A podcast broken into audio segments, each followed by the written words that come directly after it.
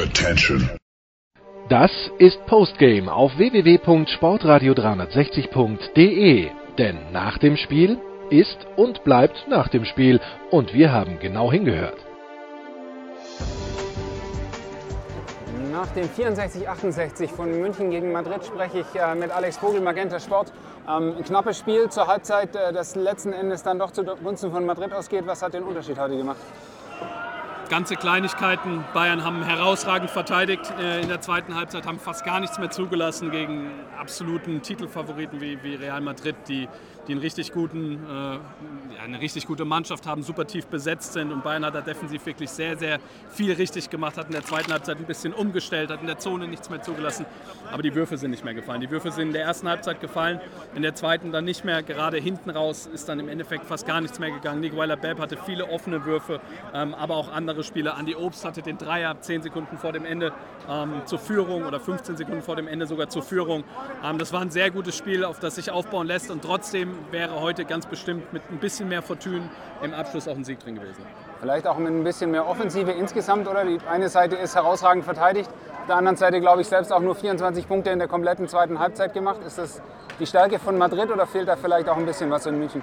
Beides, wobei die Bayern, finde ich, teilweise sehr gute Würfe herausgespielt haben. Ähm, also die Qualität der Würfe war da, du musst sie nur dann natürlich auch treffen. Ähm, und da hatten die Bayern in der zweiten Halbzeit von außen einen sehr, sehr schlechten Tag äh, und äh, das hat, sie, hat ihnen so ein bisschen das Genick gebrochen. Also die Offensive an sich, die fand ich heute gar nicht verkehrt. Einzig und allein die Würfe sind nicht getroffen. Dahingehend war es aber schon ein großer Fortschritt im Vergleich zum Spiel in Baskonia. Sah kurz vor Ende noch relativ deutlich aus, denn eine kuriose Situation mit zuerst einem unsportlichen Foul und dann einem technischen Foul beim Einwurf, was München wieder zurückgebracht hat. Ähm, ist dann Andi Obst derjenige, der ähm, allein mit einem Dribbling und einem Wurf aus dem Dribbling dann die Entscheidung finden muss? Ist das der richtige Spieler mit der richtigen Entscheidung? Oder? Ja, ja? beides absolut ja. Er hat einen guten Wurf. Andi Obst ist einer der besten Schützen in, in ganz Europa. Ein herausragender Werfer, das haben wir bei der Eurobasket gesehen. Ähm, er hat einen wirklich guten Wurf, hat gegen Tavares ein Mismatch gehabt, ist erst gezogen, hat ihn dann rausgezogen, hatte da den Platz. Das ist ein Wurf, den er schon hundertmal getroffen hat, hunderte Male getroffen hat. Ähm, richtige Entscheidung, richtiges Play. 1 allein, wie wir es schon hatten, der Wurf ist nicht gefallen. Ja. Ganz am Anfang fand ich, war es vor allem ein Center-Duell Tavares gegen äh, Hunter. Das hat sich dann danach ein bisschen verändert, aber faszinierend zu sehen, diese beiden sehr unterschiedlichen Typen. Der eine, der unterm Korb alles dominiert hat, der andere, der mit dem Dreier und Drive was getan hat. Ähm, was ist da in der zweiten Halbzeit anders geworden, dass die beiden nicht mehr so in den Vordergrund getreten sind? Nein, in der ersten Halbzeit haben die beiden sehr, sehr viel zugelassen ähm, im Pick and Roll, in diesem Two-Man-Game, ähm, wobei dann relativ wenig geholfen wurde. Also den beiden Spieler, die, die das direkte Pick and Roll verteidigt haben, ähm, die wurden, ich will nicht sagen alleine gelassen, aber da konnte Real sehr, sehr viel machen über Tavares, der immer wieder angespielt wurde. In der zweiten Halbzeit sind sie dann viel enger zusammengerückt, ähm, hatten da dann doch deutliche äh, Verbesserungen, haben auch Tavares keine einfachen Möglichkeiten mehr gewesen. Wann immer er irgendwie da mal in der Zone war, ähm, waren gleich drei oder vier Mann außenrum. Das gleiche bei Jabusel oder bei wem auch immer. Dementsprechend ähm, hat die Bayern haben ein überragendes defensives Spiel in der zweiten Halbzeit gemacht und es ist sehr, sehr schade, dass sie es nicht gewonnen haben.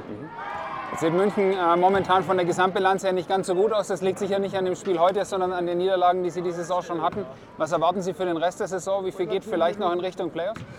Der Achte hat jetzt aktuell eine Bilanz, Maccabi von 7 zu 6, die Bayern von 4 zu 9. Also das ist schon ähm, ein großer Unterschied. Ähm, das ist ein großer Abstand, den es jetzt dort gibt. Dementsprechend wird es sehr, sehr schwer, die Playoffs zu erreichen. Ähm, das wäre jetzt ein Spiel gewesen, wo man vielleicht auch so ein bisschen das Momentum hätte drehen können. Ähm, das Gute ist, in zwei Tagen geht es direkt weiter gegen Valencia. Ich will nicht von Must-Wins sprechen äh, in der Euroleague. Das ist einfach richtig, richtig gut, was da an, an Niveau eben stattfindet. Aber auf der anderen Seite willst du in die Playoffs noch kommen, dann musst du dieses Spiel ganz klar gewinnen, weil das zwei Kader sind, die ich auf einem sehr, sehr ähnlichen Niveau einschätze. Okay. Vielen, vielen Dank. Gerne. Nach dem 64 zu 68 von München gegen Madrid spreche ich mit Robert Häusl. Ähm, ein Spiel, das die Münchner durchaus auch hätten gewinnen können. Ähm, gerade bei der Pressekonferenz hatte Andrea Trinchieri nur lobende Worte für seine Mannschaft übrig. Was hat trotzdem vielleicht den Ausschlag gegeben, dass das nicht geklappt hat?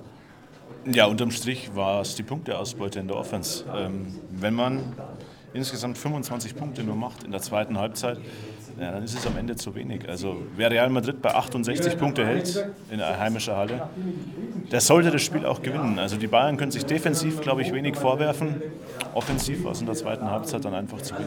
Ja. Auf der anderen Seite, ja, wie du sagst, defensiv äh, können sie sich wenig vorwerfen. Ich glaube, es war auch nur ein Punkt mehr, den äh, Madrid gemacht hat. Mhm. Ist das das Fundament, auf das sie aufbauen können? Ja, muss es sein. Ähm, die Defense war bei Andrea Zinchieri schon immer das Fundament. Ähm, es gab ja auch Chancen in der Offense. Es waren am, am Ende doch einige freien Dreier dabei. Für meinen Geschmack haben sie ein bisschen zu viel auf die 1 gegen 1 Karte gesetzt im letzten Viertel. Aber es wären dennoch Möglichkeiten da gewesen. Ist halt bitter, dass es diesmal wieder nicht gelangt hat, so ein knappes Spiel. Aber es war eben auch das dritte Spiel, wo sie nicht an die 80 Punkte, oder ich glaube nicht mal an die 70 Punkte rankamen. Und dann ist es halt einfach auf dem Level schwierig, Spiele zu gewinnen. Ja.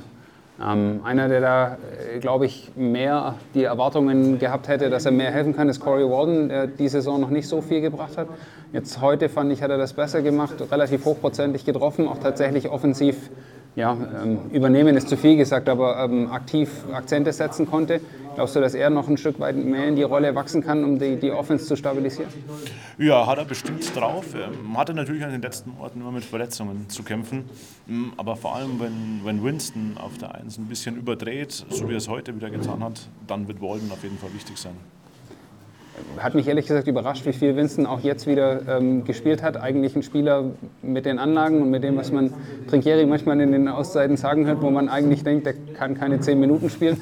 Was, was macht er dann doch richtig, äh, weshalb er doch so viel Spielzeit bekommt? Ja, so viel Spielzeit, glaube ich, war es heute gar nicht. Ähm, es waren na, 16 Minuten es ist halt immer ein schmaler, schmaler Grad, auf dem Cassius Winston wandelt. Er hat individuelle Qualitäten im 1 gegen 1, wahrscheinlich sogar die meisten aller Bayern Guards, was das 1 gegen 1 angeht. Aber er neigt eben auch dazu, zu überdrehen, zu sehr das Spiel an sich zu ziehen.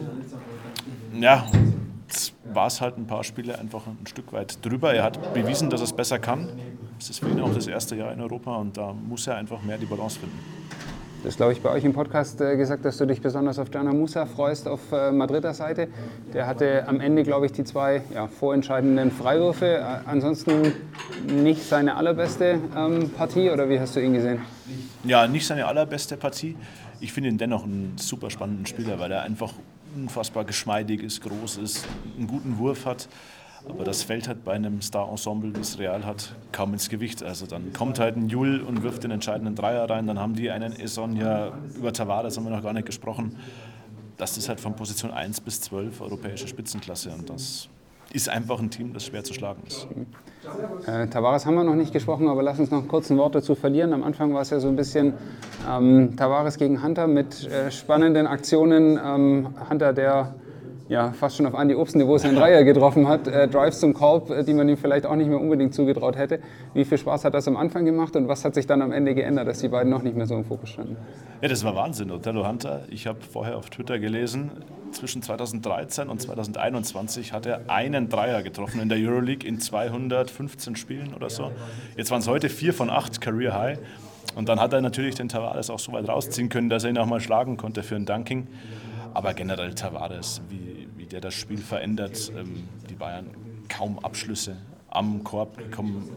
Die Spieler sind teilweise gar nicht mehr hochgegangen. Und das geht, geht natürlich jeder europäischen Mannschaft so. Er ist einfach mit dieser Reichweite und der Größe Extraklasse in der Verteidigung. Ich habe München am Ende 34 Prozent Zweier getroffen, aber äh, ja, es war klar zu erkennen, warum und wieso, wenn da so einer äh, unterm Korb steht. Ist nicht umsonst der beste Verteidiger in Europa. Ja. Ähm, Vielleicht noch auf die letzte Aktion angesprochen. Ich habe gerade auch schon Alex Vogel gefragt, ähm, ob ihm die Entscheidungsfindung da gefallen hat, dass Andi Obst eine ganze Weile dribbelt und dann den, den Wurf nimmt. Natürlich das Mismatch gegen den großen Spieler. Hättest du da eine andere Option lieber gesehen? Ich glaube, dass ein Dreier für Andi Obst keine schlechte Option ist. Für mich kam er ein bisschen früh. Der Abschluss waren noch 12, 13 Sekunden auf der Uhr. Ähm, der Wurf an sich, glaube ich, war in Ordnung. Klar, über Tavares zu werfen ist immer schwierig. Aber er hatte ein bisschen Abstand, also er hatte den freien Blick zum Korb. Ich glaube, das ist ein Wurf, den kann er auch machen. Mhm, ja. ähm, jetzt stehen die Münchner nicht ganz so gut da, weniger wegen heute als mehr wegen dem bisherigen Verlauf der, der Saison, würde ich sagen. Was erwartest du noch? Wie viel ist noch möglich in Richtung Playoffs? Ja, das wird, glaube ich, Richtung Playoffs schon wirklich schwer, weil das Feld einfach unglaublich ausgeglichen ist in der Euroleague. Die ersten sechs Plätze, glaube ich, die sind vergeben. Aber dann kommt eben ein ganz, ganz breites Feld an Bewerbern für die Plätze 7 und 8. Ja, und durch diesen 0-5-Start haben sich die Bayern einfach eine gewaltige Hypothek aufgebaut und an der knabbern sie immer noch. Mhm. Von den Spielern, die vielleicht helfen könnten, ähm, äh, Isaac Bonga hat heute wieder gute Anlagen gezeigt, aber schafft es irgendwie nicht, das ganze Spiel über konstant dominant oder zumindest relevant aufzutreten, hat dann wieder auch Minuten, wo er, wo er mehr oder weniger verschwindet und ähm, Giffey auch, äh, ich würde sagen, noch mit Startschwierigkeiten. Sind das zwei, die vielleicht den Unterschied machen können in Richtung Ende der Saison? Ja, Bonga in jedem Fall. Man muss ja bei Isaac Bonga bedenken, der kam erst sehr, sehr spät dazu aufgrund seiner Verletzung. Und ich glaube, man sieht schon Spiel für Spiel, dass da wirklich Fortschritte zu erkennen sind. Er verändert das Spiel der Bayern schon immens. Also er ist ein guter Rebounder, bringt dann auch selbst den Ball nach vorne.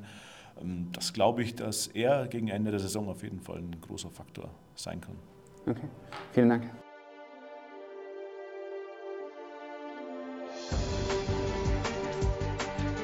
Das war Postgame auf www.sportradio360.de.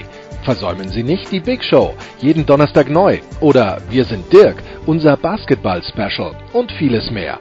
Und besuchen Sie uns auf Facebook unter facebook.com slash sportradio360. Folgen Sie uns auf Twitter und abonnieren Sie uns auf iTunes.